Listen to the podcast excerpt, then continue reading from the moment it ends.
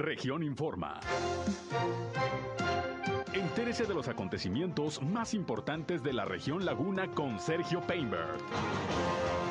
Comentó la presidenta municipal de Gómez Palacio haciendo la invitación precisamente para las 12 del día a escuchar este mensaje, además del que dio precisamente por la mañana al hacer entrega de su informe a los integrantes del Republicano Ayuntamiento. Ya platicaremos más sobre pues lo informado por la presidenta municipal Gómez Palatina. Bien, y en otras cosas, déjeme decirle que el día de hoy nos acompaña aquí en cabina Alejandra Martínez Avilés, ella es integrante de la Dirección de Proyectos Estratégicos del Instituto Municipal de Planeación de Torreón, el IMPLAN, y es que mire, pues continúa la convocatoria para quienes deseen participar en este programa Manos a la Cebra, del cual ya hemos hablado aquí precisamente en este espacio, y que bueno, la invitación tenemos entendido sobre todo pues aquellos que estudian eh, arquitectura, diseño gráfico, que pues tienen esta facilidad de la creación, pues eh, a que participen y presenten sus proyectos. Eh, Alejandra, bienvenida, gracias por estar con nosotros. Muchas gracias por la invitación, Sergio. A ver, pues platícanos, manos a la cebra, primero platícale al público de qué se trata.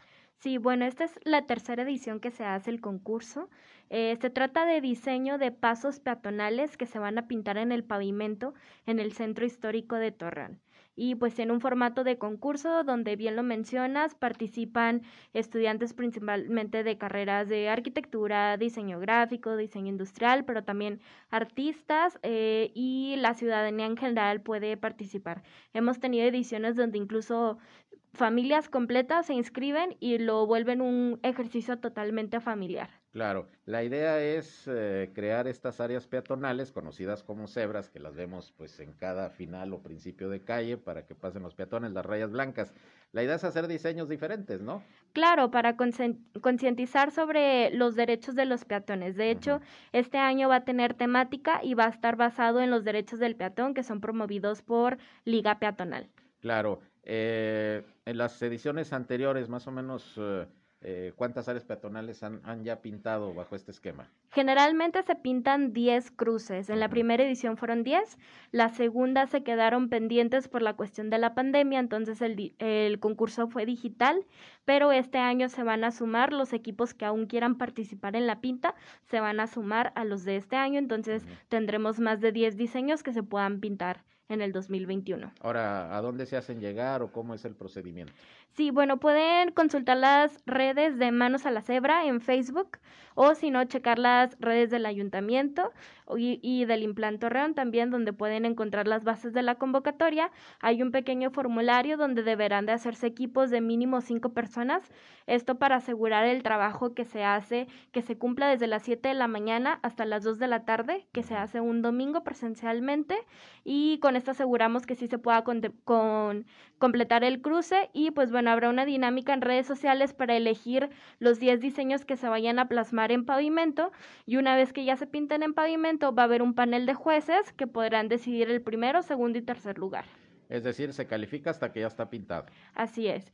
Si el primer lugar tiene un premio de 7 mil pesos, el segundo de 5 mil y el tercero de 3 mil. ¿Y la pintura y todo eso quién la pone? ¿El municipio? La pone el municipio, ¿sí? Todos los materiales eh, se les otorgan a los equipos. Eso es. Ahora, ¿ya está definida la fecha? ¿Qué domingo o todavía no? Sí.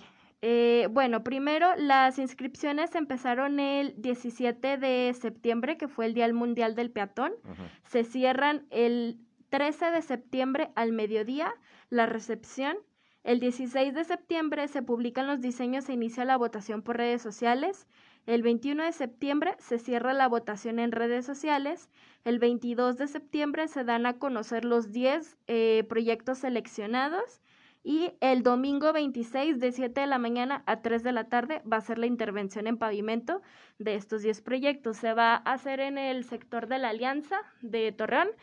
Va a ser un polígono muy cercano ahí. Generalmente estudiamos eh, cuáles son los accidentes de tráfico, perdón, los accidentes a peatones y a ciclistas en el centro histórico. Generalmente en toda la ciudad eh, de los polígonos donde hay más accidentes es en el centro histórico precisamente porque hay muchas personas que transitan en este lugar. Entonces, de acuerdo a los datos que tenemos de años pasados sobre el registro, vemos que el sector de la alianza es importante en cuanto a estos accidentes y estamos contemplando también el alto aforo peatonal que hay en esta zona. Entonces, por eso se elige esta zona. Claro, y bueno, pues la idea es ir haciendo conciencia entre la población de la importancia de respetar las áreas peatonales. Claro. Y no solamente los automovilistas, los ciclistas, los motociclistas, los propios peatones que entiendan que pues hay un orden y hay un reglamento para para cruzar las calles, ¿no? Claro, muchas veces se nos olvida que quienes tienen un coche o quienes realmente se mueven en este medio también somos peatones. El 30% de la población lagunera aproximadamente cuenta con un automóvil propio, pero el 100% somos peatones. Aun y cuando nos movamos principalmente, nos estacionamos en alguna parte y tenemos que caminar a nuestro destino final.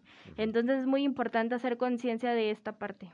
Esto se hace en coordinación, tengo entendido, precisamente con el área de, de vialidad no motorizada, ¿no? Claro, participan diferentes direcciones, en este caso principalmente colaboramos con la Dirección de Movilidad Urbana y la Dirección de Movilidad no motorizada, pero también participa el Centro Histórico, Sistema Integral de Mantenimiento Vial eh, y otras colaboraciones que tenemos importantes también de patrocinadores, por ejemplo, en cuanto a pinturas. Claro.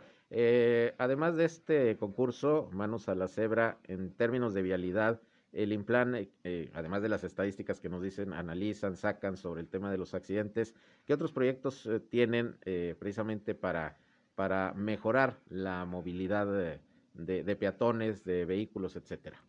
Claro, ahorita tenemos el proyecto de Vive tu acera, que ya se está, ya está implementada una parte en el centro histórico. Ahorita el cruce que está completo es el de Falcón y Juárez, donde está la iglesia del Perpetuo Socorro. Mm. Y esto sale del Multicity Challenge, que fue un concurso que convocó la Universidad de Nueva York. Entonces participaron cinco municipios del norte del país, que fueron Hermosillo, Reynosa, San Pedro Garza García, San Nicolás y Torreón. Entonces se lanzaron dos retos urbanos por cada ciudad. Uno de ellos de nosotros fue eh, Regresa al corazón de tu ciudad, que es cómo hacemos más atractivo las zonas consolidadas del centro para que la gente quiera volver a, eh, eh, a vivir aquí, ¿no? Entonces el proyecto ciudadano que ganó fue el de Vive tu acera, entonces pues ahorita se ha llevado a cabo, donde se contemplan las orejas peatonales, los parques de bolsillo, un evento que hubo con artistas locales que se llamó Publicitarte, y pues bueno, todo esto en conjunto eh, lo hemos hecho con diferentes asociaciones civiles, como Ruedas del Desierto, el Colegio de Arquitectos, Visión Metrópoli, Asociación Cívica, eh, Laguna Yo Te Quiero, Museo Arocena, que hemos participado en conjunto para poder llevar a cabo este proyecto. Muy bien, pues muy interesante y hay que ponerle atención a todo este asunto porque Ah, como hay accidentes en Torreón y en toda la comarca lagunera, pero sobre todo en Torreón, y muchos que tienen que ver con ciclistas, con motociclistas, ¿no? Eh, la semana pasada, de hecho, fue especial en, en accidentes de, de ciclistas que los atropellaron. Entonces, pues es importante hacer conciencia y participar en estos proyectos que esperemos en este caso Manos a la Cebra pues tenga muy buena respuesta. Alejandra, pues eh, repítenos nada más cómo pueden inscribirse quienes estén interesados en participar. Sí, claro, en Facebook pueden encontrar Manos a la Cebra para encontrar las bases de la convocatoria, pero también lo pueden encontrar en la página del Implan, que es trcimplan.gov.mx y en las páginas oficiales del Ayuntamiento de Torrón. Muy bien, ¿algo que quieras agregar? Pues muchas gracias por el espacio, Sergio, y pues a cuidarnos todos entre peatones. Claro que sí, muy importante lo que dices. Quizá muchos de nosotros tengamos la posibilidad de traer un vehículo, pero también somos peatones. Claro. Y ahí es donde también nos tenemos que cuidar y debemos hacer conciencia de la necesidad, pues, eh, de, de, conducirnos como se debe, en base a reglamento, eh, educación, cultura vial y, bueno, evitar sobre todo accidentes. Eso es lo más importante. Sí, la seguridad de todos y todas. Así es, Alejandra, pues muchas gracias por estar eh, con nosotros. Eh, quien quiera información del Implan, quien quiera que sacan ustedes mucha información sobre las condiciones de muchas áreas aquí del municipio, eh, ¿dónde pueden obtener información? Eh, directamente la página, se la repito, es trcimplan.gov.mx y también estamos en las redes sociales de Facebook, Instagram y Twitter. Muy bien, pues ahí está la, la, la invitación y bueno, aquí me están comentando que uno de los patrocinadores para la pintura es Cementos Mexicanos, Cemex. Ah, sí, Cemex también está eh, dentro de Misión Cero, el proyecto que básicamente se trata de reducir el nivel de accidentes viales donde no se pierda ninguna vida. Eso es, muy bien. Pues ahí está otro de los planes y proyectos que se tienen. Por parte del Instituto Municipal de Planeación. Alejandra Martínez Ávila, de la Dirección de Proyectos Estratégicos del Implan. Pues gracias por estar con nosotros y, esperemos que haya muy buena participación. Estaremos pendientes. Gracias, Sergio. Ya saben, manos a la cebra, los que quieran participar, está interesante el proyecto. De veras, ahí está toda la información para que se inscriban. Vamos a ir a una pausa y regresamos. Son las 13 horas, la una con 21 minutos. Volvemos con más.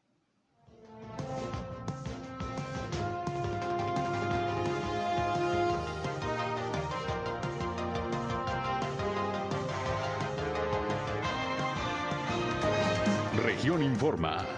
Ya volvemos. Al aire, región 103.5. Continuamos en región Informa.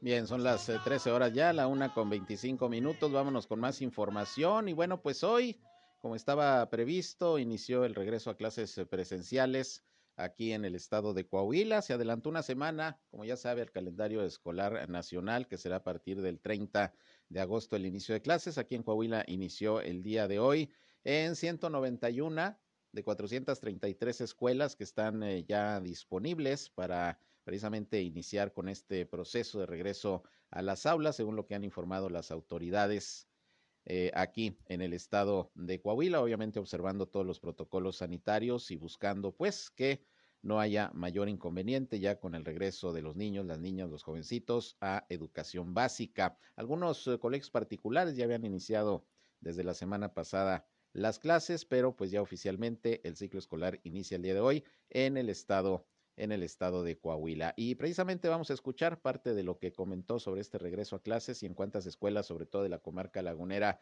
va a iniciar eh, todo este proceso de, del regreso a las aulas. Florentería, ella es la titular de servicios educativos aquí en la laguna de Coahuila. Escuchemos lo que dijo. Pues mira, estamos este, muy entusiasmados, muy comprometidos con este gran reto. Entran a clases presenciales 433 escuelas en todo Coahuila. De esas 433, aquí en la región Laguna serán 146 escuelas.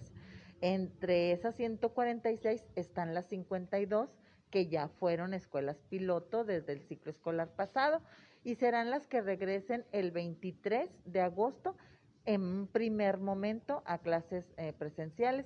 La siguiente semana, el resto de las escuelas que se incorporan estarán en un, pues en un proceso de capacitación, sobre todo con el tema del protocolo de salud.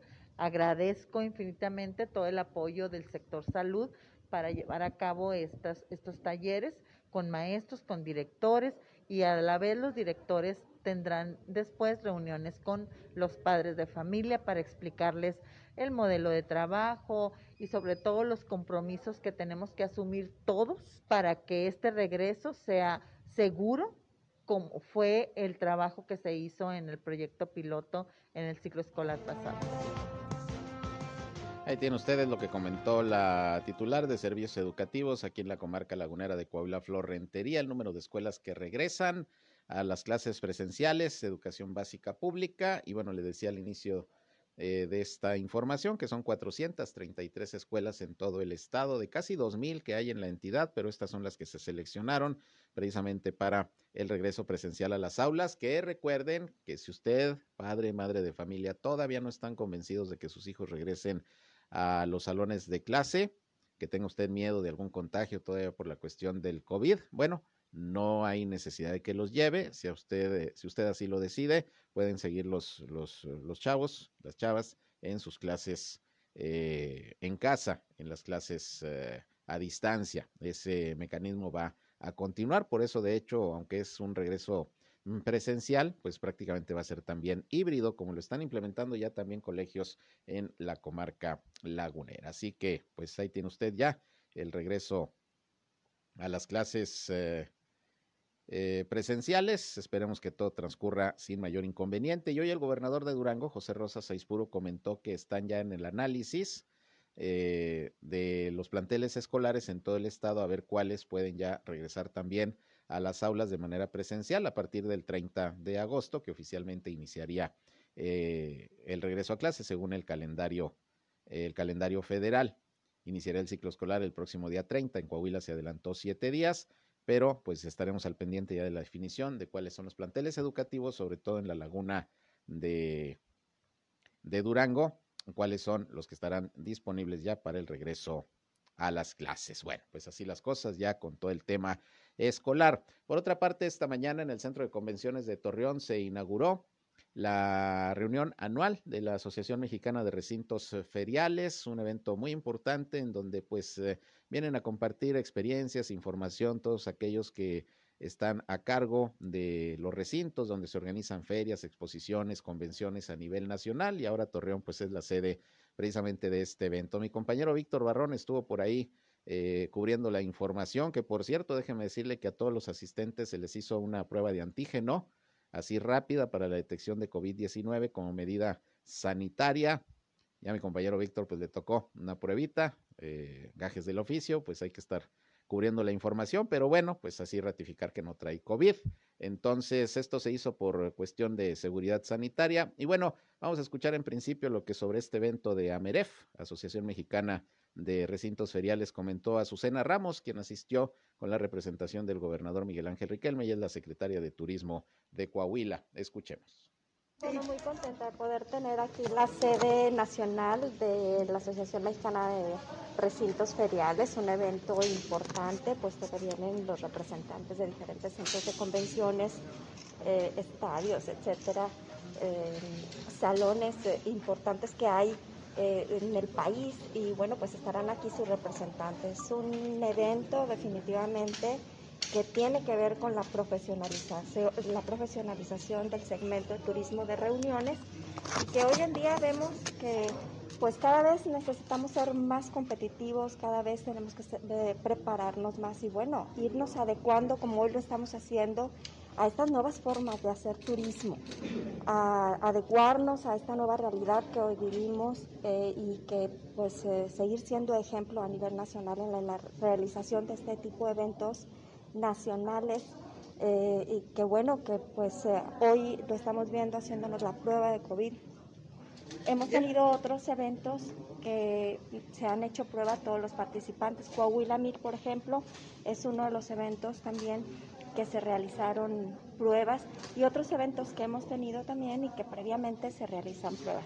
Además de seguir todos los protocolos, desde que no nos quitemos el cubreboca, desde que tengamos el cuidado de pasar por los filtros sanitarios, que permitamos que nos tome la temperatura, cuidar el distanciamiento social, etcétera, y que eso nos permita pues, seguir manteniendo un equilibrio y poder hacer, seguir haciendo eventos de esta naturaleza. Es importante, la reactivación económica en nuestro estado no va a parar, más bien tenemos que irnos eh, acostumbrando y, educando a estas nuevas formas de hacer turismo en los diferentes segmentos para que de esta manera pues podamos seguir reactivando la economía en todos sentidos aquí en nuestro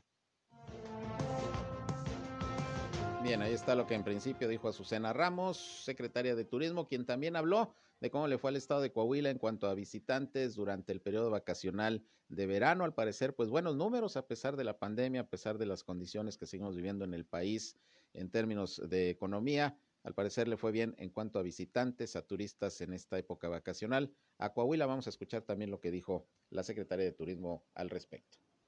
Ahorita traemos un, 40, eh, traemos un 47% promedio estatal. Ahora en vacaciones acabamos de terminar el periodo vacacional. Eh, definitivamente nos fue bien a pesar de que estamos aún en contingencia. Seguimos promoviendo el turismo responsable. Tuvimos aproximadamente casi 800 mil visitantes que llegaron a nuestro estado en estos 52 días 51, 52 días de vacaciones de verano, con una derrama económica aproximada de 900 millones de pesos. Esto habla bien del compromiso del sector turístico definitivamente, de que Coahuila es un estado eh, listo, preparado para poder recibir a nuestros turistas, a nuestros visitantes. Nos hemos venido preparando muchísimo. Hoy ya tenemos más de 3.200 empresas de servicios turísticos capacitadas. Esta capacitación de, con el distintivo de calidad higiénica Coahuila, bueno, pues ha permeado ya más de 120 mil personas que tiene que ver de manera directa o indirecta con el sector turístico. Y esto genera confianza también entre quienes nos visitan y seguridad también entre eh, la gente que trabaja en el sector para poder operar de manera segura y de manera responsable cada uno de los establecimientos. Bien, ahí tiene usted pues parte de lo que hoy comentó en el marco de esta reunión anual de la AMEREF, Asociación Mexicana de Recintos Feriales, la secretaria de Turismo Azucena Ramos, evento aquí en el Centro de Convenciones de Torreón. Y bueno, tengo en la línea telefónica en este pues inicio del regreso a clases presenciales en Coahuila al secretario de Educación Pública del Estado, Higino González Calderón, que como siempre me da mucho gusto recibir en este espacio. ¿Cómo está, secretario? Buenas tardes.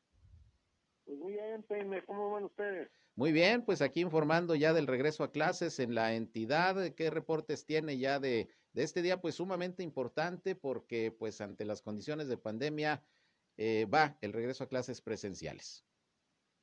Pues fíjate que hoy en la mañana el gobernador estuvo en, la escuela este, Ignacio Allende Saltillo y ahí dio el arranque del, del ciclo escolar.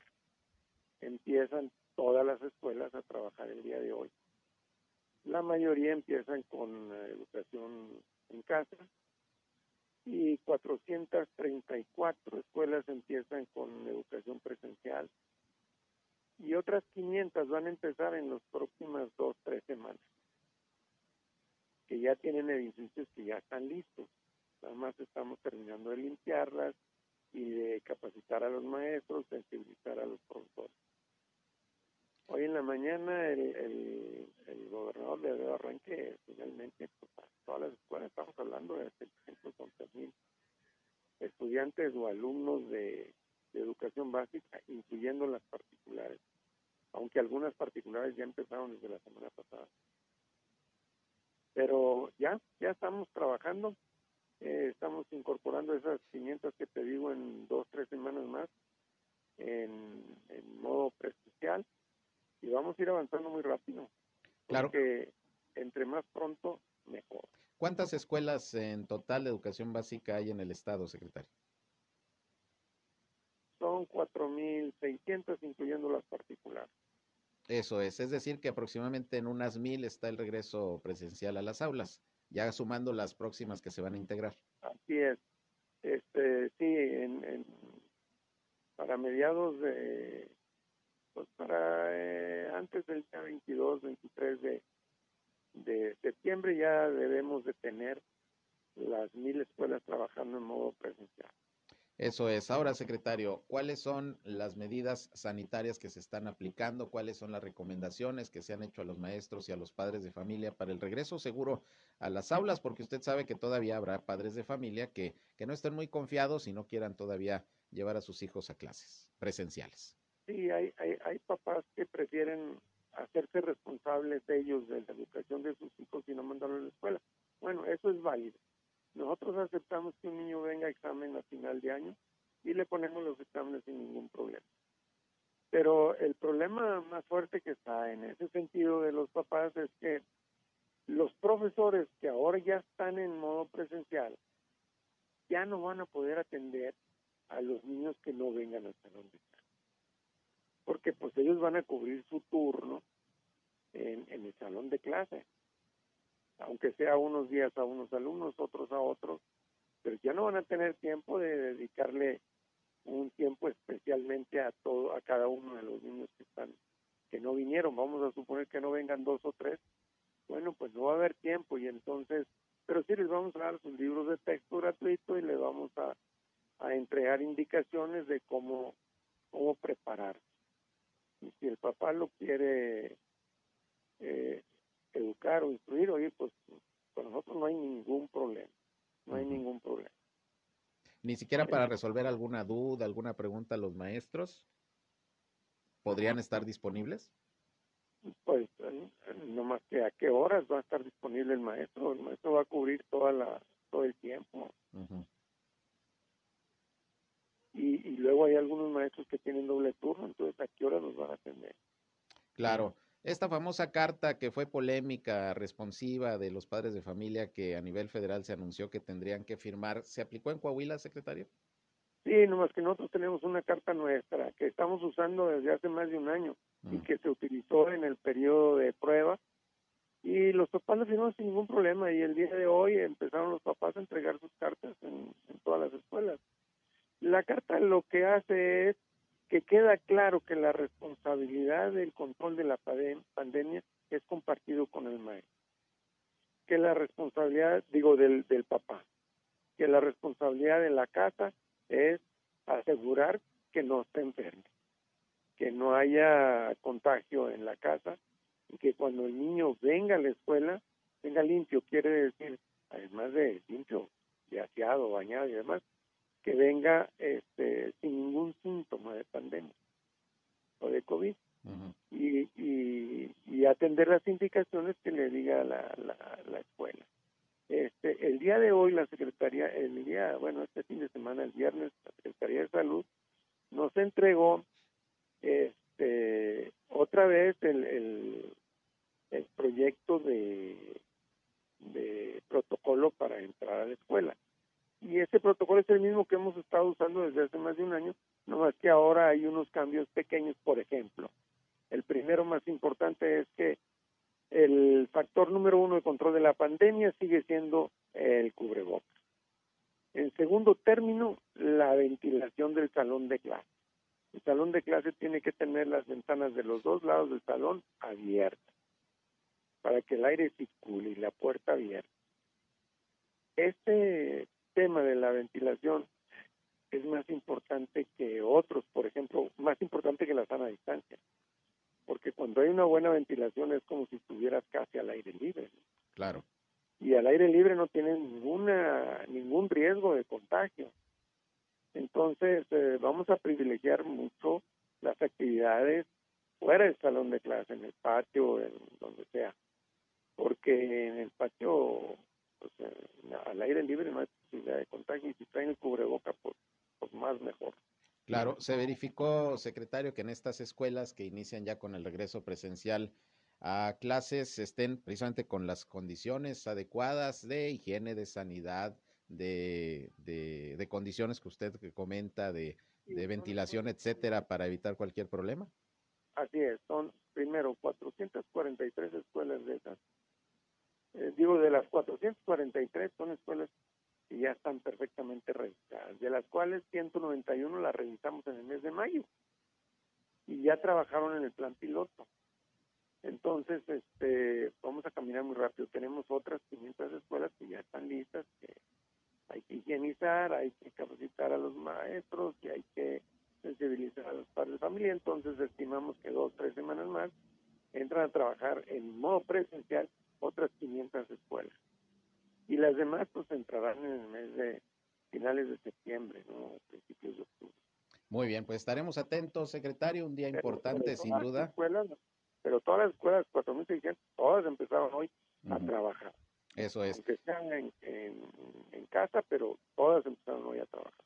Claro, pues un día importante, sin duda, el regreso a clases eh, con todo esto que hemos vivido de la pandemia es un día importante y bueno, pues ojalá Ojalá y que todo transcurra como se tiene previsto y que, pues en la medida de lo posible y todavía en estas condiciones, vaya ya normalizándose la actividad escolar en Coahuila y en todo el país. ¿Algo que agregar, secretario?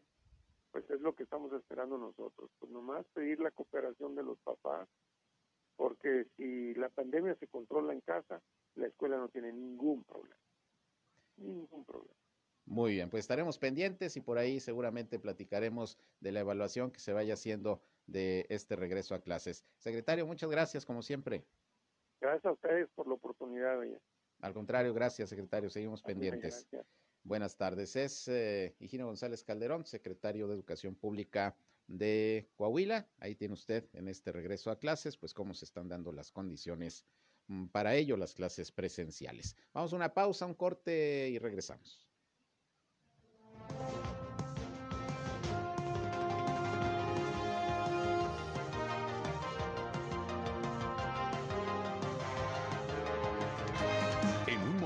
Regresamos a Región Informa. Somos Región Radio 103.5. Regresamos a Región Informa.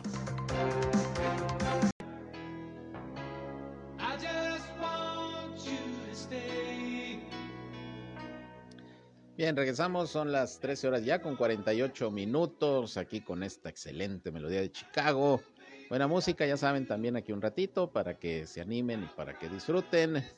Pues todo lo que tiene que ver también con nuestra labor informativa y las noticias que le estamos presentando. Déjeme le comento que bueno, vámonos al tema del COVID-19. Se actualizaron los datos de la pandemia, tanto en eh, Coahuila como en el estado de Durango. Déjeme le comento que el reporte de este lunes que está dando a conocer la Secretaría de Salud en el estado reporta 135 nuevos casos positivos de virus SARS-CoV-2, lamentablemente otras 10 defunciones, las cuales ocurrieron en Monclova, en Parras de la Fuente, en Piedras Negras, en Saltillo y en San Juan de Sabinas.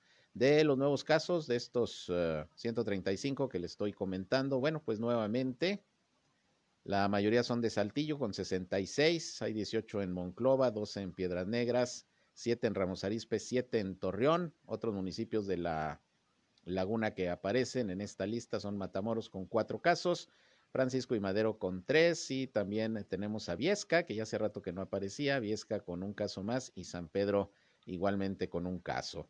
Ya con estas cifras, con estos números, está llegando el estado de Coahuila a 81.322 casos positivos de virus SARS-CoV-2, mientras que son ya 6.716 los decesos. El número de hospitalizados subió un poco con relación al reporte de ayer, son 272 entre casos sospechosos y confirmados. Sin embargo, pues todavía sigue siendo eh, manejable. La hospitalización en Coahuila anda entre un 15 y 6% en promedio, a diferencia de otras entidades, le he comentado que ya andan por arriba del 80, 90% de ocupación de camas COVID. Aquí todavía pues hay hay control al respecto. De hecho, la semana pasada le informaba que el director del Hospital General de Torreón, eh, José Luis Cortés, pues decía que no era necesario en estos momentos eh, pensar, por ejemplo, en la instalación nuevamente de este hospital móvil que durante varios meses estuvo pues eh, dando una mayor capacidad para la atención de, de pacientes de COVID-19 y en el Hospital General. Y bueno, pues así están las cosas. De estos pacientes, de los 272, 140 son de Saltillo, 68 de Torreón, hay 28 en Piedras Negras, 21 en Acuña, 9 en Monclova y 6 en San Juan de Sabinas. Se mantiene el estado de Coahuila en semáforo epidemiológico, ya sabe usted, de color amarillo, así lo confirmó la Secretaría de Salud de del Gobierno de México la semana pasada, el pasado viernes, confirmando también que sigue el estado de Durango en semáforo epidemiológico en color, en color eh, naranja. Y bueno, vamos a escuchar precisamente el reporte que hoy dio Sergio González Romero, secretario de Salud de Durango esta mañana sobre la situación del COVID-19 allá precisamente en Durango Capital. Buenos días a este inicio de semana para la actualización del COVID-19 en nuestro estado.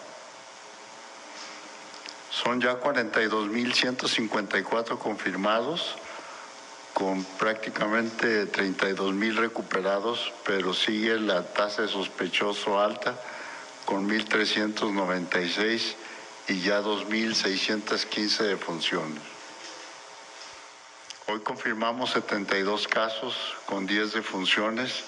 De los casos nuevos, prácticamente la mitad son mujeres y hombres y de las defunciones seis son mujeres y cuatro eran mujeres y cuatro hombres. El municipio de Durango con 37 casos positivos, 9 el Mezquital, 8 Campo, 5 Nuevo tres Guanaceví, 2 Gómez Palacio, Pueblo Nuevo, Sandimas, Tepehuanes y uno en Canatlán y en Cuencamé y las defunciones 5 de del municipio de Durango y 5 de Guadalupe Victoria ya prácticamente estamos llegando a los 3.000 casos activos con 2.962 y la mayor cantidad de contagios está en Durango.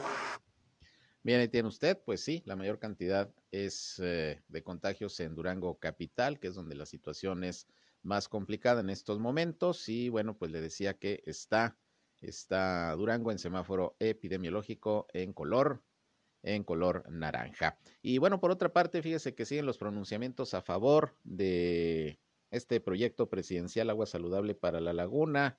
Ya ve que hay un debate ahí entre quienes lo apoyan y entre algunos ambientalistas y productores agrícolas que están en desacuerdo, sobre todo por este tema del posible impacto negativo que se pudiera tener con las obras de este proyecto en el Cañón de Fernández, que es un área natural protegida y que la Comisión Nacional del Agua ha insistido en que no hay ningún impacto, ningún daño a esta zona.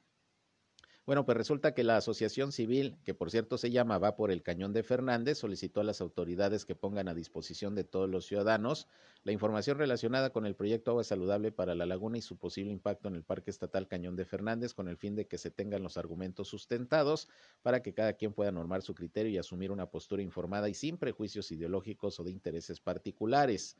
La organización reiteró que no está en contra del proyecto.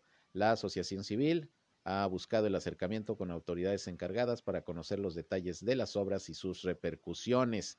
Derivado de ello, ya se tuvo una reunión el pasado 21 de junio con el equipo presidido por el titular de la Comisión Nacional del Agua aquí en La Laguna, Eduardo Fuentes, quien explicó el proyecto y respondió a las preguntas de los asistentes, por lo que eh, esta organización, que así se llama, Asociación Civil Va por el Cañón de Fernández, pues considera que el proyecto es viable y que pues solamente falta que se informe más ampliamente a toda la población de lo que representa un proyecto que ya el presidente López Obrador, como usted sabe, lo definió como de Estado, de seguridad nacional.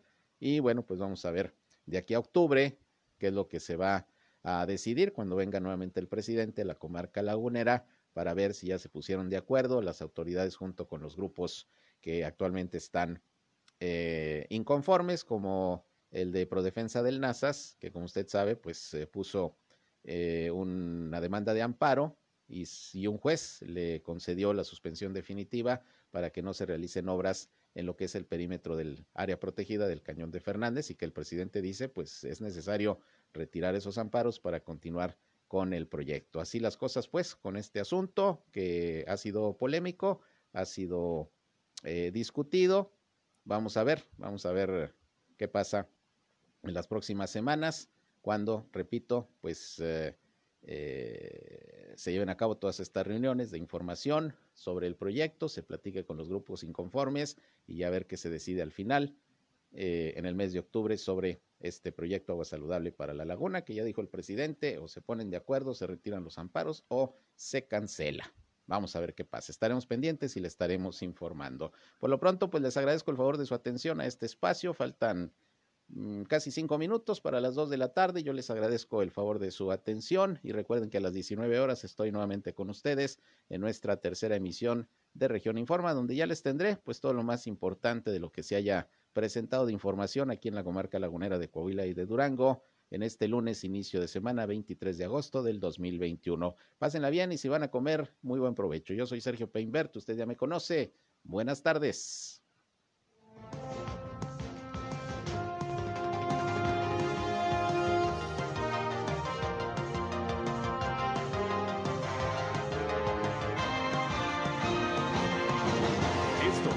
Región Informa.